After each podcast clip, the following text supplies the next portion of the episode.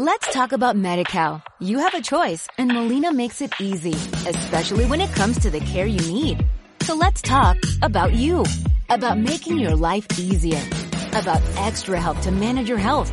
Let's talk about your needs now and for the future. Nobody knows MediCal better than Molina. It starts with a phone call. Call 866-420-5330 or visit meetmolinaca.com. Let's talk today.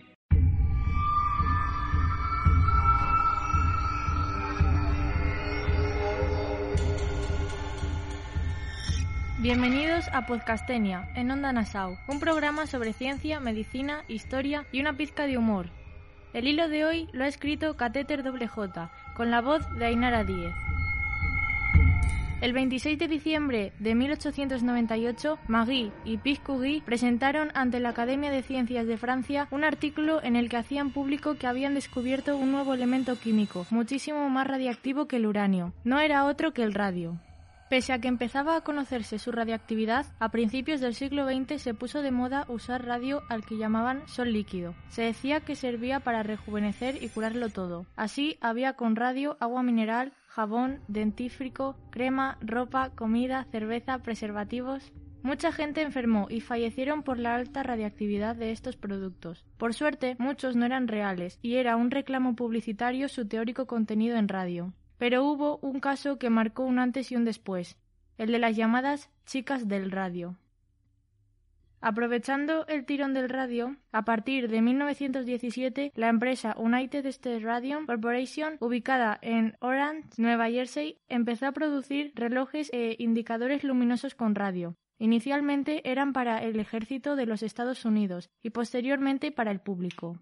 Cabe recordar que una de las características del radio es su tono verdoso y que además, combinado con pegamento y sulfuro de zinc, forma una sustancia que brillaba en la oscuridad, radioluminiscencia, y que pronto resultó de una gran utilidad industrial. La empresa, para hacer más llamativos sus relojes, recubría partes de los mismos, contorno de esferas, manecillas, números, con pintura basada en radio para que brillaran en la oscuridad, Inicialmente, al ser para el ejército, era muy importante para poder ver la hora de noche. Con la popularización y la comercialización de estos relojes en la población civil, tuvo que contratar muchísimos trabajadores para producirlos, ya que pintarlos se hacía de manera manual. Se calcula que fueron más de 4.000 las personas contratadas. Hubo otras empresas como Radium Dial Company que al poco tiempo se apuntaron al carro United States Radium Corporation y empezaron a fabricar, además de relojes, números de casas, miras de pistola, placas de interruptores, ojos para muñecas de juguete, coloreados con radio. Estas pintoras de relojes eran mujeres jóvenes, incluso menores de edad, con manos pequeñas y hábiles, que estaban muy motivadas porque los salarios eran altos, más de tres veces el habitual, más la comisión por producto.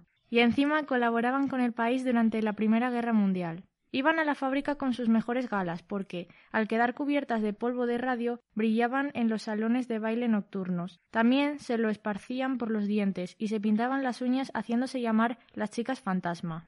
Tenían prohibido mojar los pinceles en agua o disolvente, porque el radio era carísimo y se desperdiciaba. Usaban un pincel muy fino de pelo de camello y, cuando las cerdas se separaban, las chupaban para afinar el trazo. Cada chupadita de pincel suponía absorber una dosis letal.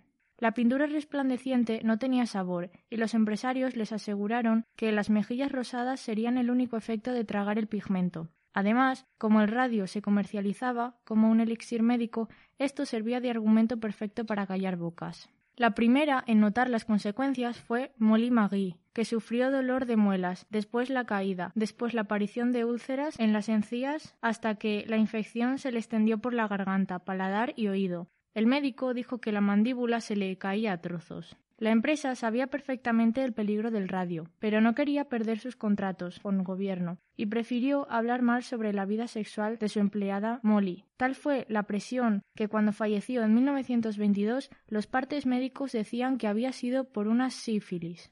En 1927 más de 50 trabajadoras jóvenes habían muerto, pero las autoridades no empezaron a investigar hasta que se produjo el fallecimiento del primer hombre, los primeros hombres que trabajaban con el radio llevaban delantales de plomo, máscaras y usaban pinzas de punta de marfil. Gris Freer 18 años, que de 1917 a 1920 trabajó en la empresa, empezó a sufrir los síntomas.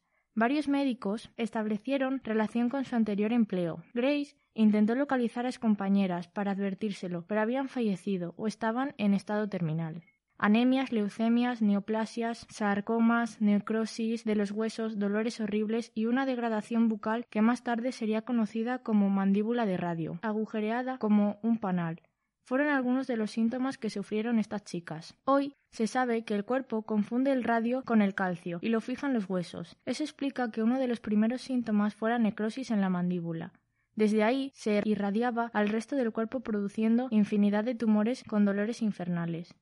Grace, junto con otras cuatro compañeras, intentaron iniciar una demanda, pero costó encontrar un abogado, Raymond Berry, dispuesto a representarlas ante la poderosa compañía que ejercía presiones a todos los niveles. Además, les habían dado una esperanza de vida de cuatro meses. El caso llegó a los periódicos y la prensa las bautizó como las Radium Girls, captando la atención de todos. Marie Curie, envió una carta a las chicas del radio brindándoles su ayuda y asegurando que era imposible eliminar la sustancia del cuerpo. Ella lo sabía bien. Tras 14 años de litigios, las empresas fueron condenadas, pero demoraron los pagos de las ínfimas indemnizaciones. Cada una recibió 10.000 dólares, unos 100.000 de hoy en día, gastos médicos legales pagados y una paga de 600 dólares anuales durante el resto de su vida. Después de esto, el Congreso de Estados Unidos votó una resolución donde se establecieron los derechos de los trabajadores que contrajeran enfermedades laborales, creándose la Administración de Seguridad y Salud Ocupacional.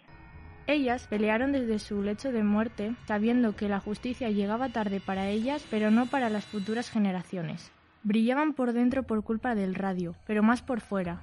Iluminaron la historia y cambiaron la visión de la radiación y de la seguridad laboral. Si os interesa saber más sobre ellas, os recomiendo el libro de Kate Moore titulado Las chicas del radio.